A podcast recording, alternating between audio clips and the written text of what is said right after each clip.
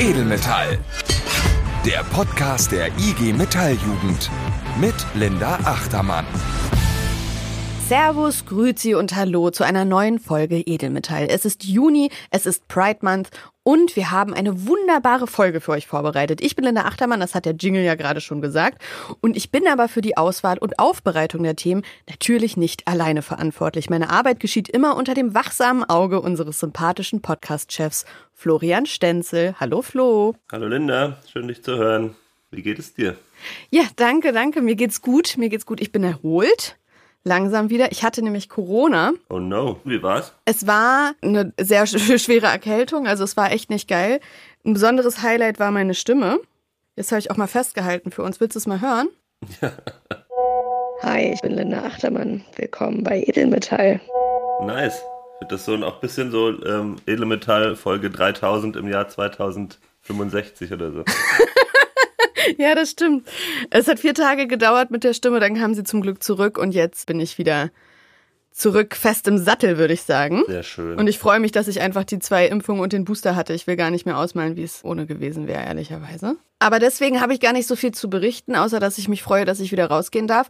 Was hast du denn so erlebt in der letzten Zeit? Oh, ich war richtig viel unterwegs wieder. Also war beim ordentlichen Bundeskongress vom DGB. Ah ja, da hatten wir uns ja War gesehen. sehr spannend. Mhm. Da haben wir ähm, als DGB-Jugend alle unsere Anträge durchbekommen. Also es ist ja das Parlament der Arbeit, so nennt sich das. Da treffen sich aus allen Gewerkschaften ähm, Delegierte und stimmen dann über die Position und die Ausrichtung des DGBs ab. Und da haben wir als IG Metall-Jugend einen Antrag vor allem mitgeprägt zum Thema duales Studium regeln. Das ist jetzt unter anderem Beschlusslage des DGBs. Du hast ja auch mit Cosima einen richtig coolen Talk moderiert.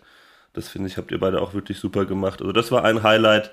Dann war ich in Leipzig beim äh, Kongress IG Metall vom Betrieb ausdenken, beim Werkstattkongress mhm. mit über 1000 Kolleginnen und Kollegen. Das war auch wirklich eine sehr beeindruckende Veranstaltung mit viel Austausch und Diskussion. Und ja, also eigentlich habe ich wieder viel Zeit in Zügen verbracht. Ich habe auch eine lustige Zugstory erlebt, soll ich dir mal erzählen? Jetzt kannst du auch nicht Nein sagen. Ne? da fragst du noch. Meine letzte Zugstory war mit dem Koffer.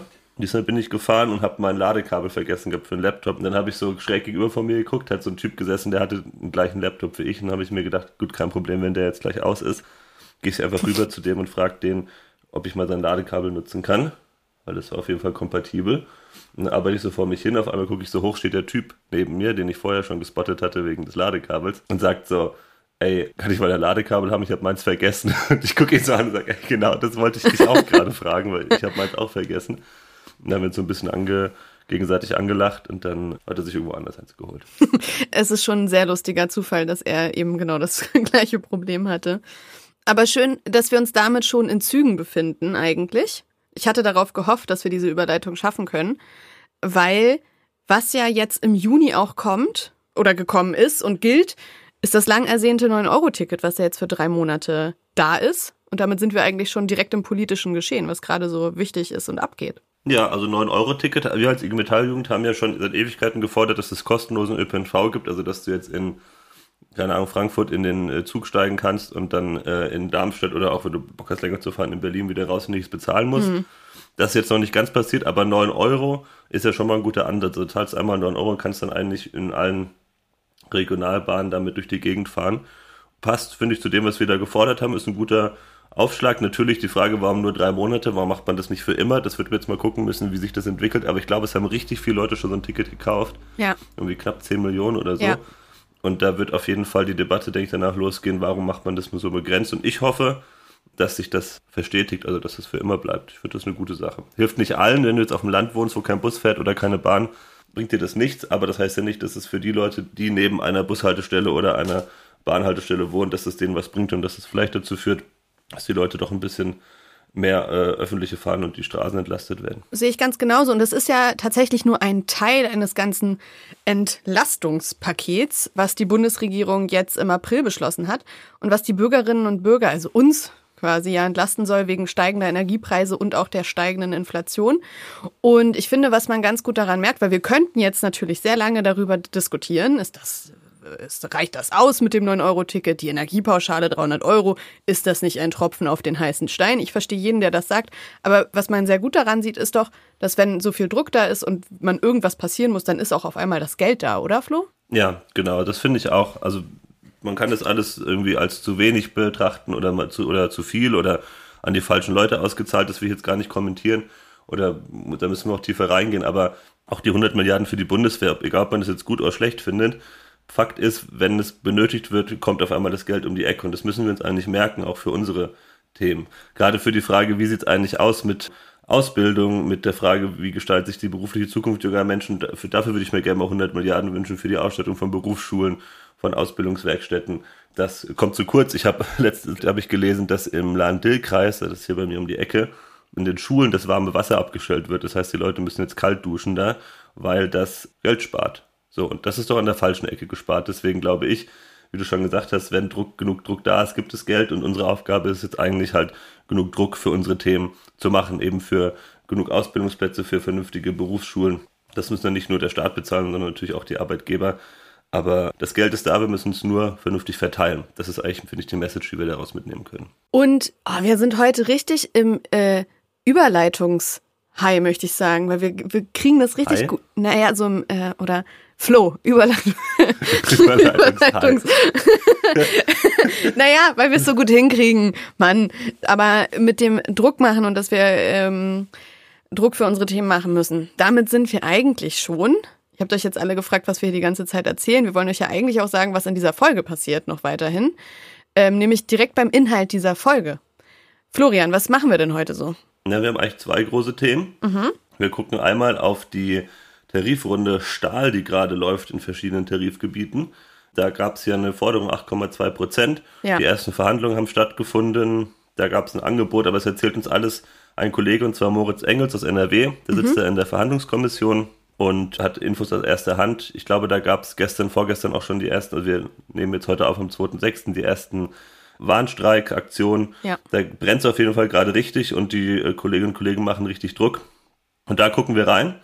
Und natürlich haben wir auch noch ein anderes Thema und zwar den Pride Month. Das ist ja der Juni, da machen alle Social Media Firmen ihre Accounts zu Regenbogenfarben und alle anderen Firmen machen das auch und wir beschäftigen uns mal damit, was das eigentlich bedeutet und haben da eine Kollegin, zwar die Nadine Krenn am Start, mit der wir über das Thema sprechen.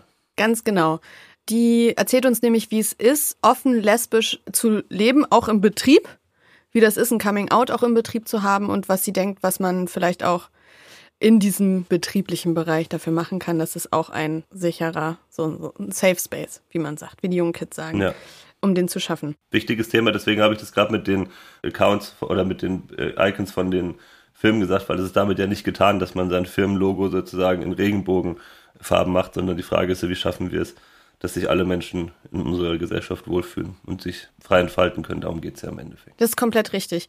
Was ich gerne noch machen würde, bevor wir in die Folge starten und dann auch die Interviews mit Nadine und Moritz laufen, wollte ich gerne mit dir nochmal über diesen Pride Month und diese ganzen Begrifflichkeiten, die dahinter stecken und wo das eigentlich herkommt, sprechen. Weil dieser Pride Month kommt ja nicht, weil sich Social Media Agenturen gedacht haben, alter, Regenbogen ist richtig nice, deswegen machen wir das jetzt. Weißt du, wo das herkommt? Nee, also ich weiß, wie gesagt, was Pride Month äh, bedeutet, aber woher das kommt und warum das der Juni ist, das weiß ich nicht, aber du hast was recherchiert, oder? Natürlich.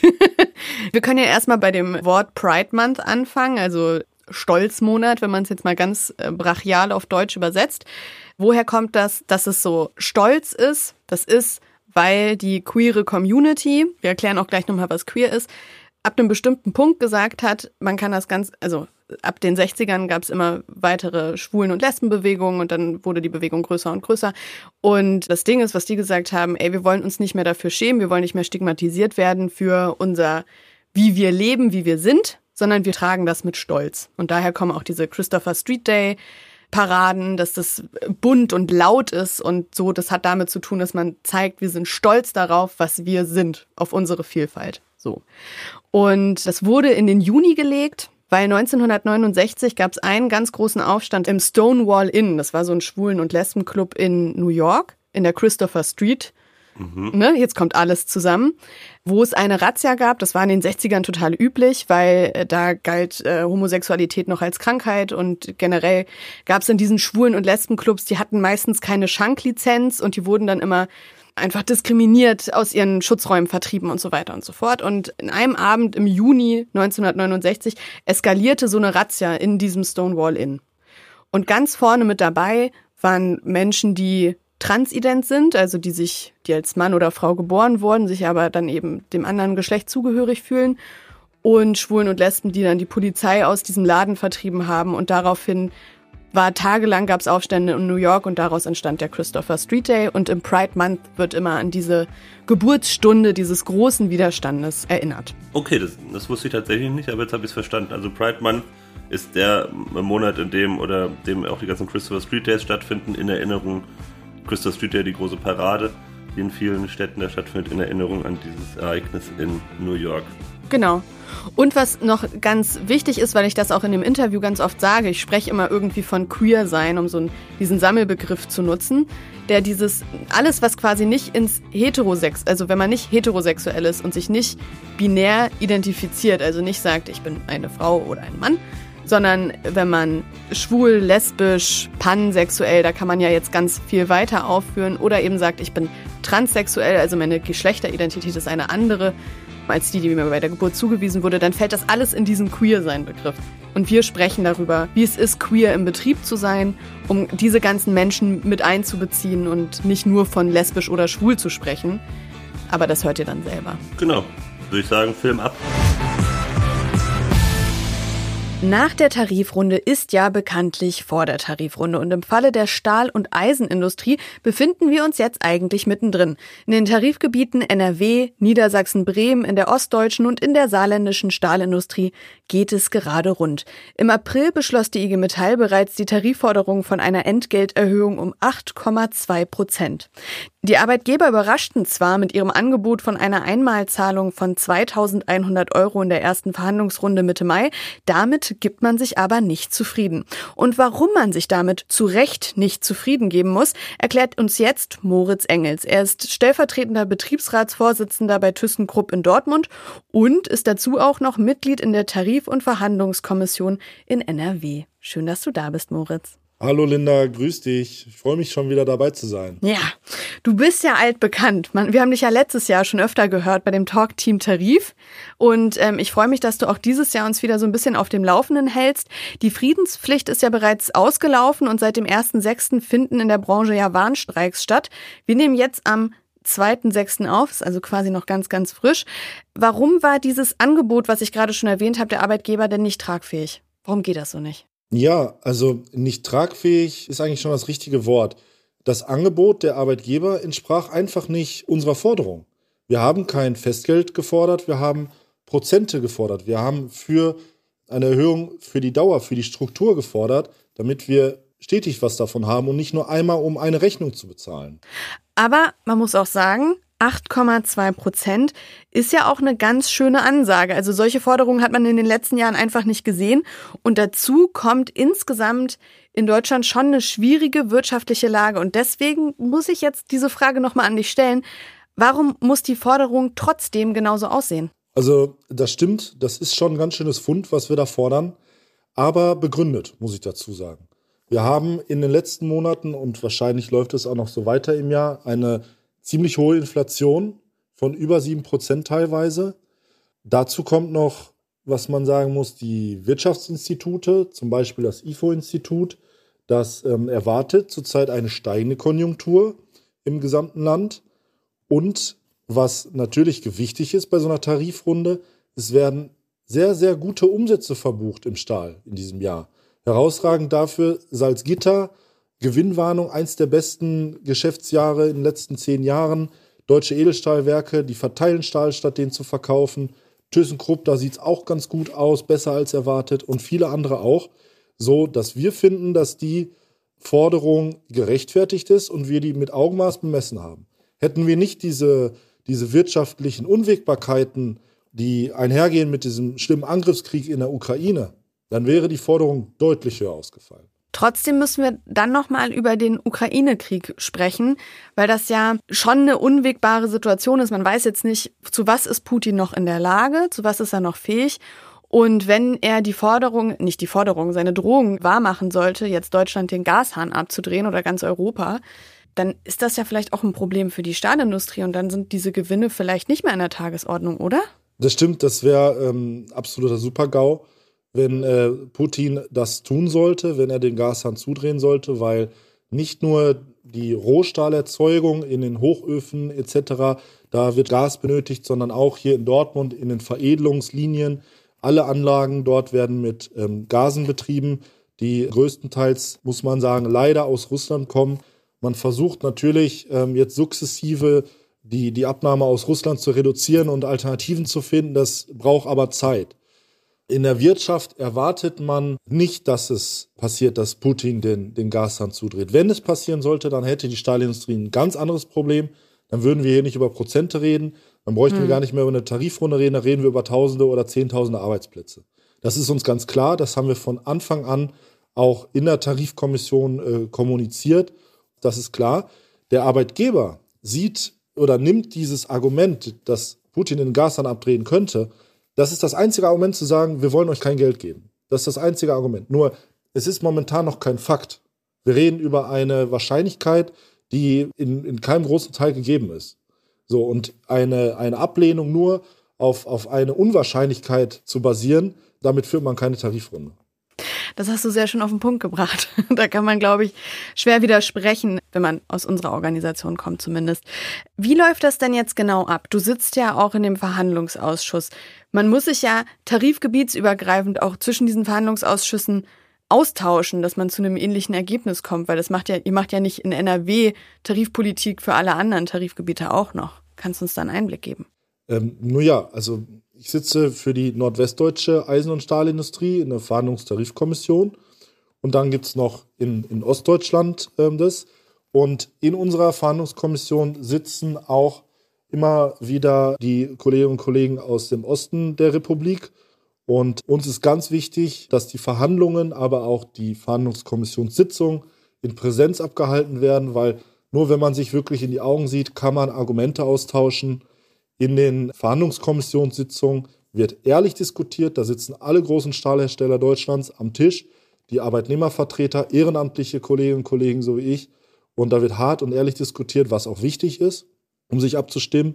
In der Tarifkommission, die ja wesentlich größer ist mit 120 Leuten, machen wir teilweise Präsenz, wenn es schnell gehen muss, auch mal online. Die Möglichkeiten haben wir ja Gott sei Dank. Und ganz wichtig ist, um sich nicht nur zwischen den agierenden Personen in der Verhandlung abzustimmen, sondern auch mit den Kolleginnen und Kollegen vor Ort im Betrieb. Es ist ganz wichtig, Präsenz im Betrieb zu zeigen, dort zu informieren, Stimmungsbilder einzuholen, aber auch online über Facebook, Instagram, ihr kennt die Kanäle, da Stimmungsbilder einzuholen. Wie reagieren die Kollegen auf ein Flugblatt, auf eine Aussage, auf eine Verhandlungsrunde, um das mit einfließen zu lassen direkt. Das ist extrem wichtig. Jetzt war ja das Angebot der Arbeitgeber in der ersten Verhandlungsrunde, ich möchte es vorsichtig formulieren, ja doch überraschend höher, als man vielleicht angenommen hatte. Wie war denn da das Stimmungsbild, dass man gesagt hat, nee, das wollen wir nicht, wir wollen doch diese strukturelle Erhöhung, wir wollen eine Entgelterhöhung. Was konntest du da im Betrieb einfangen? Wurde da die Entscheidung aufgenommen, dass wir sagen, nee, das reicht uns nicht? Also es war erstmal gar nicht unerwartend hoch das Angebot sondern es war überhaupt unerwartet, dass ein Angebot kam.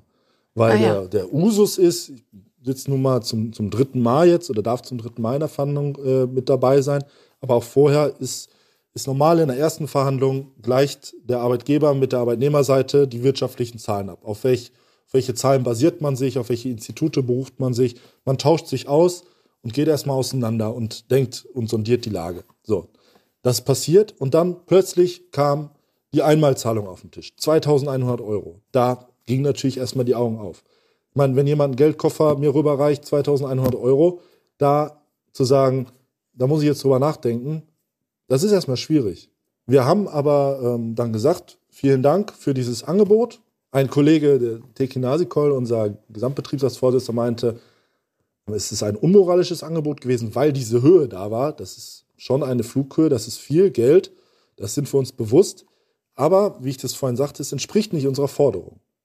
So, und das haben wir auch so nach außen kommuniziert und haben dann uns 14 Tage Zeit genommen, um eben vor Ort mit unseren Kolleginnen und Kollegen im Betrieb zu sprechen. Und ich hier am Standort Dortmund habe mit niemandem gesprochen, der gesagt hat, schraubt diese Zahl nach oben.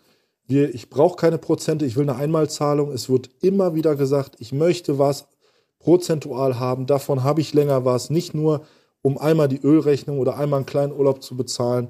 Also das war flächendeckend in der ganzen Stahlindustrie so, dass die Kollegen gesagt haben, nein, das können wir nicht annehmen. Wir haben seit drei Jahren keine Entgelterhöhung in der Struktur gehabt mit Prozenten. Wir haben während Corona Einmalzahlungen gehabt, aber jetzt brauchen wir Prozente. Und wie geht's denn jetzt weiter? Wir sind jetzt in der ersten Warnstreikwelle, die läuft ja bereits, habe ich am Anfang gesagt. Und ihr seid jetzt in den Vorbereitungen von euren Warnstreiks. Ihr streikt nächste Woche, hattest du mir im Vorgespräch erzählt. Also Ja, richtig. Nächste Woche Dienstag sind wir dran. Nach Pfingsten. Also direkt, wenn der Podcast rauskommt, Ja, quasi. wunderbar. Können alle beim Hören an euch denken, wenn ihr da auf der Straße steht. Du hast da jetzt auch einiges vorzubereiten, oder? Wie laufen denn so Vorbereitungen ab von so einem Warnstreik? Ja, es ist sehr, sehr umfangreich, als ähm, der Teilnehmer vielleicht vermuten mag. Also es bedarf vieler Vorbereitung. Ganz wichtig ist, dass eine Notdienstvereinbarung, so nennt sich das, mit dem Arbeitgeber tatsächlich vereinbart wird. Weil wir wollen beim Warnstreik ja einen wirtschaftlichen Schaden erzeugen und keinen äh, physischen Schaden an unseren Walzwerken, an unseren Anlagen. Deswegen müssen die kontrolliert runtergefahren werden. Ein ganz kleiner Teil, eine Notdienstmannschaft, muss auch vor Ort in der Produktion bleiben, aber nur überwachende Tätigkeiten durchführen, damit kein Hydraulikschlauch platzt, äh, nirgendwo ein Feuer entfacht, verschiedenste Überwachungstätigkeiten durchführen, um zu gewährleisten, dass die Anlagen keinen Schaden nehmen. So, dann Absprache mit der Polizei. Jeden Tag mindestens 15 Telefonate mit der IG Metall Geschäftsstelle, mit der Presse. Ganz, ganz wichtig. Das ist eigentlich das Wichtigste. Die Kollegen informieren, mobilisieren. Was findet statt? Warum machen wir das eigentlich? Wer macht es? Wo findet es statt? Und das Ganze in einem Wechselschichtbetrieb. Wir produzieren 24 Stunden am Tag.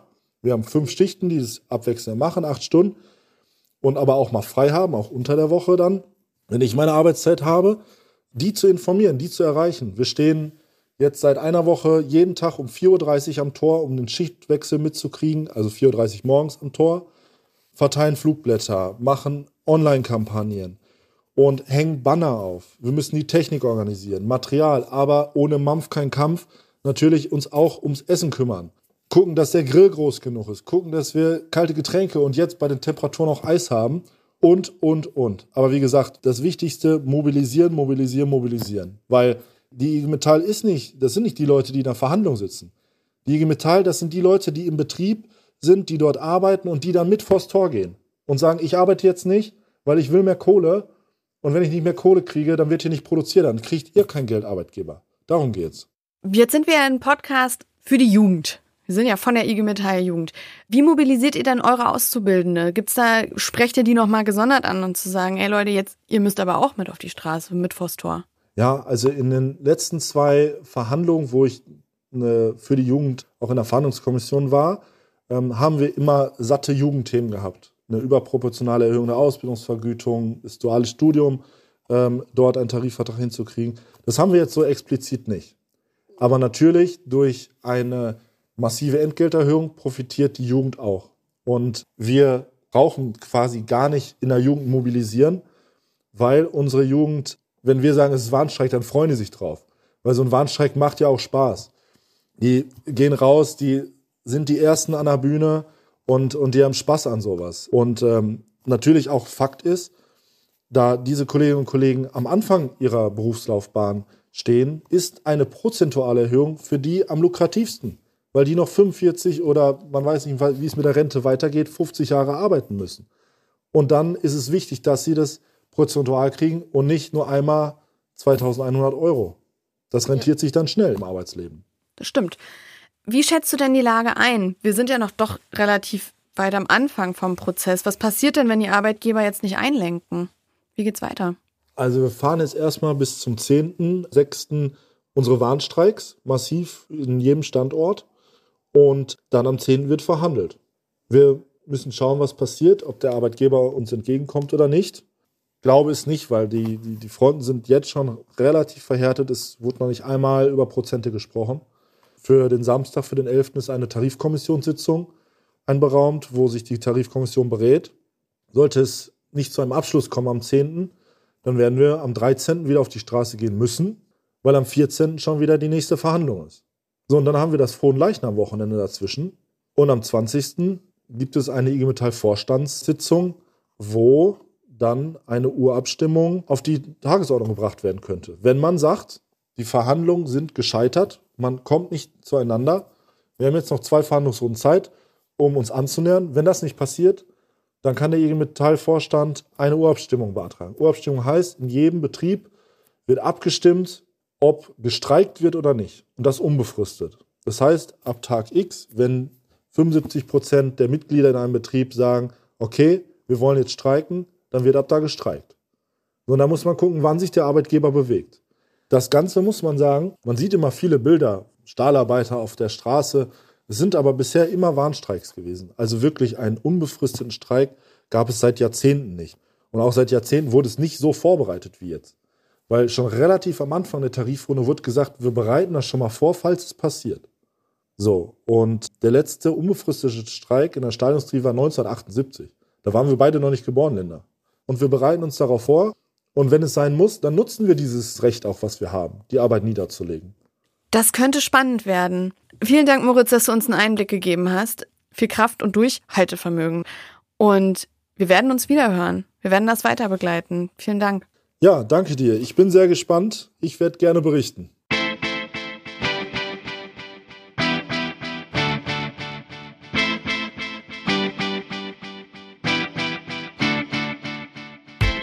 Der Juni ist in jedem Jahr Pride Month.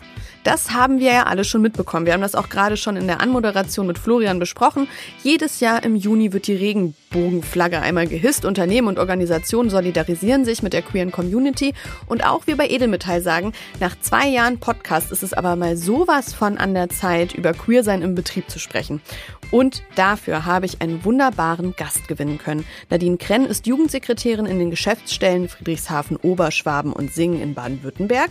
Sie ist dazu ehemalige JAF-Vorsitzende bei Audi in Neckars-Ulm gewesen und hat dort auch Fahrzeuglackiererin gelernt. Ich freue mich so, dass du da bist. Hallo Nadine. Ich freue mich auch. Hi.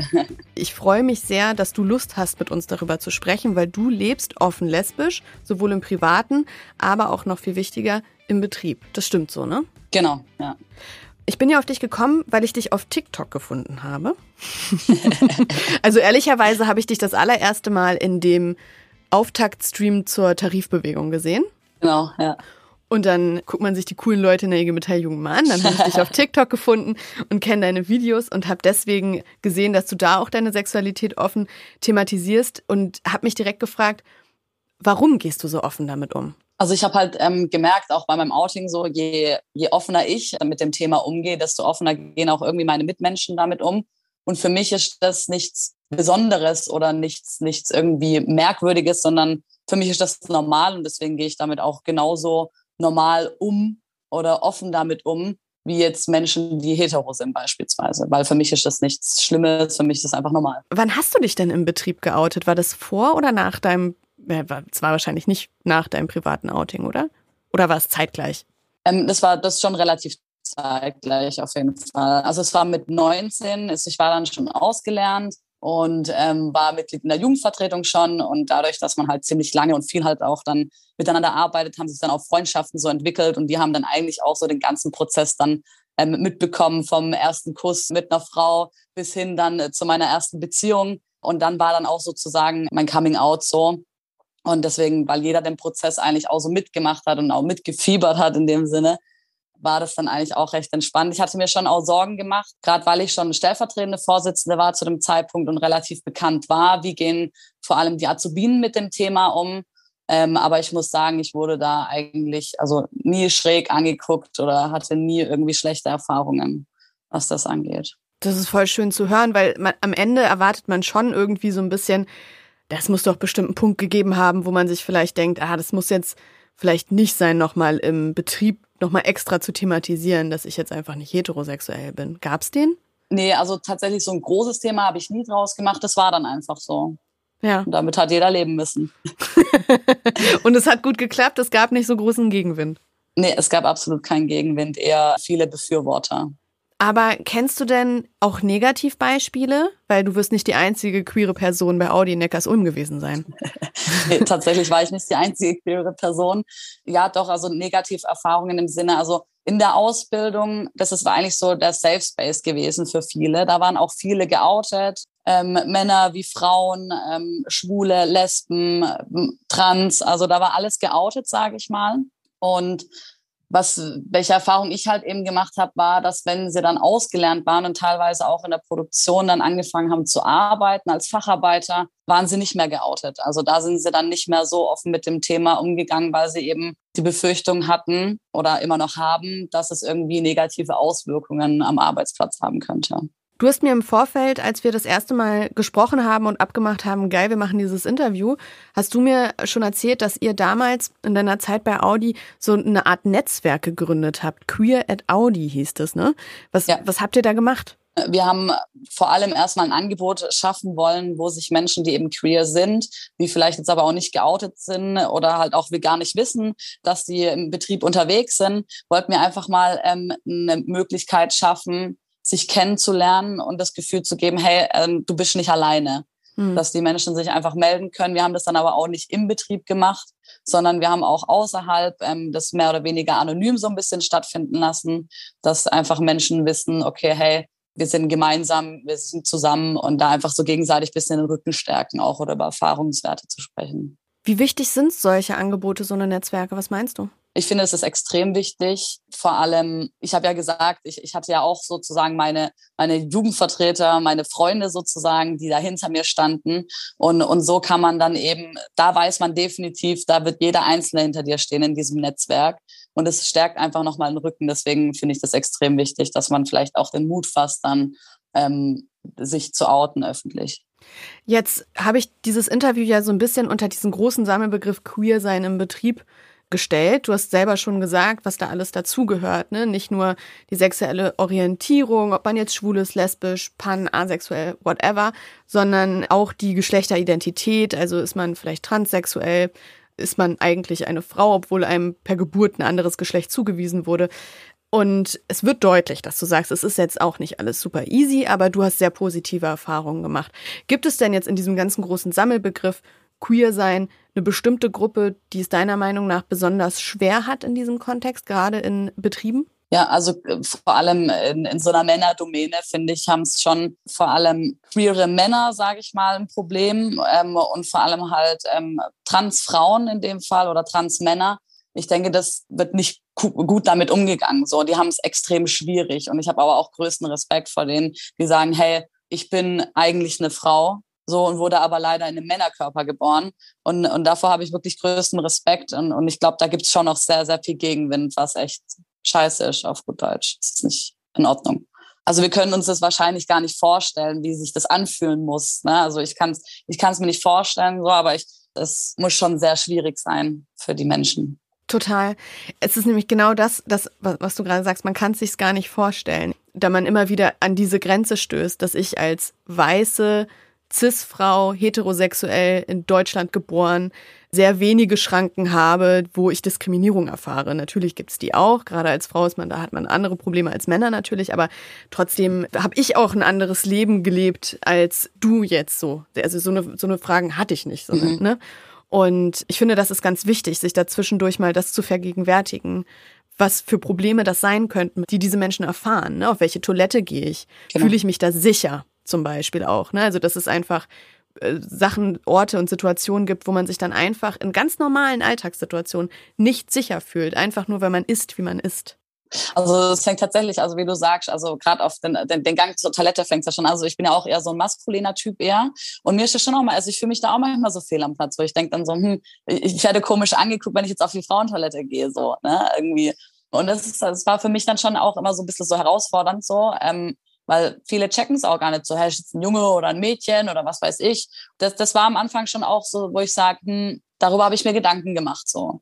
Aber so mit dem Alter und je öfter man die Situation hatte und ähm, je selbstbewusster man in die Sache reingeht, man muss da schon, ja, wie, also wie ich gerade eben gesagt habe, Selbstbewusstsein irgendwie so ein bisschen aufbauen. Da muss man sich schon auch so ein bisschen stärken, sage ich mal.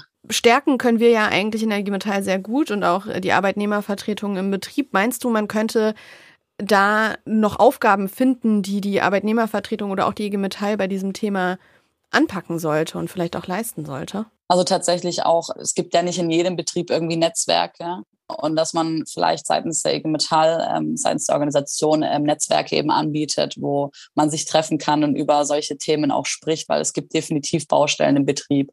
Oder dass man sagt, man bietet im Sinne von Workshops was an, hey, wie, wie gehe ich was um, wie setze ich welches Thema um, solche Sachen. Einfach zum Sensibilisieren würde mir jetzt spontan dazu einfallen, dass man sowas anbietet. Wir haben garantiert Leute, die uns zuhören, die jetzt vielleicht kurz vorm Outing stehen oder sich fragen, ob sie es machen sollen.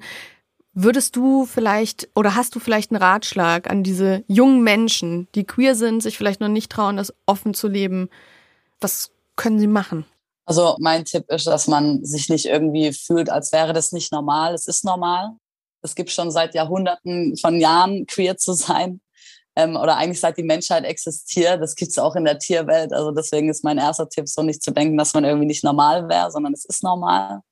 Ein zweiter Tipp wäre, dass man sich auf jeden Fall Leute sucht, die einem sehr nahe stehen, die einen bei dem Thema auch unterstützen, sei es im Betrieb oder privat, die einfach da einem nochmal den Rücken stärken. Das macht es dann auch nochmal ein bisschen einfacher. Und drittens, offen damit umzugehen. Und so eigentlich meine drei Tipps, die ich an der Stelle geben kann. Das finde ich sehr gut. Vielen Dank, Nadine, dass du dir die Zeit genommen hast, so offen mit mir darüber geredet hast. Und es ist wichtig, nicht nur im Pride Month daran zu denken, dass wir diese Diskriminierung auch einfach bekämpfen sollten und uns auch für Rechte von queeren Personen einsetzen müssen. Richtig. Danke und bis bald. Bis bald, danke dir. So, damit ist die Folge von Edelmetall im Juni abgedreht, würde ich sagen, Florian. Das waren ziemlich geile Gespräche, muss ich sagen. Ja, also danke an Nadine für ihre Einblicke, die sie da gegeben hat und auch nochmal solidarische Grüße nach NRW. Ihr werdet das rocken und zeigen, was wir erreichen können in der Tarifbewegung. Auf jeden Fall, das glaube ich auch. Und was können wir sagen? Wollen wir weil wir beide Fans von 9-Euro-Tickets sind, vielleicht nochmal versuchen, die WhatsApp-Hotline wieder zu bewegen. Bewe bewegen, ja. bewegen, äh, be beleben meine ich natürlich. Beleben, ich bin immer für die WhatsApp-Hotline, ich bin ein großer Fan. Was wollen wir die Leute fragen mit dem 9-Euro-Ticket? Ähm, was ist der schönste Ort, den ihr mit dem 9-Euro-Ticket erreichen konntet? Was ist der schönste Ort? Genau. Ja. Und bringt's euch was? Und ähm, so viele Fragen? Ja, vielleicht so. Ja, vielleicht kann man sich dann eine raussuchen, die man gut findet. Okay. Ja, ich finde, bringt's euch was und wo ist der schönste Ort? Und wollt ihr das für immer ist? Genau. Und wollt ihr das für immer ist. Wenn ihr euch dazu berufen fühlt, das alles in einer Sprachnachricht zu beantworten, dann meldet euch doch bitte unter der 0152 291 34110. Gibt es noch irgendwas anderes, was jetzt in der nächsten Zeit auf uns zukommt, Florian? Ja, einiges. Ich sage ja jedes Mal am Ende, wir haben die JAF-Wahlen, die stehen an, Tarifrunde, ja. Metall- und Elektroindustrie, wenn Stahl hoffentlich ähm, oder nicht hoffentlich, wenn Stahl erfolgreich beendet sein wird. Und ähm, dann haben wir natürlich unsere Jugendkonferenz, vorher die Schreibwerkstatt. Ganz viele Sachen macht auf jeden Fall bei allen mit und wir können schon mal einen schönen Sommeranfang wünschen. Das finde ich auch. Genießt Camps, den Sommer. Die bezirklichen Camps sind ja alle. Das wird auch richtig, richtig. schön. In jedem Bezirk gibt es eigentlich, fast jedem Bezirk gibt ich glaube in jedem Bezirk gibt es ein Camp. Fahrt dahin und lasst es euch gut gehen. Das finde ich ist eine geile Message am Ende. Wir können schon mal sagen, wir hören uns am 4. Juli wieder. Und bis dahin wünschen ich, Linda Achtermann und Florian Stenzel euch eine schöne Zeit. Macht's gut. Arrivederci. Edelmetall. Der Podcast der IG Metalljugend. Gefördert vom Bundesministerium für Familie, Senioren, Frauen und Jugend.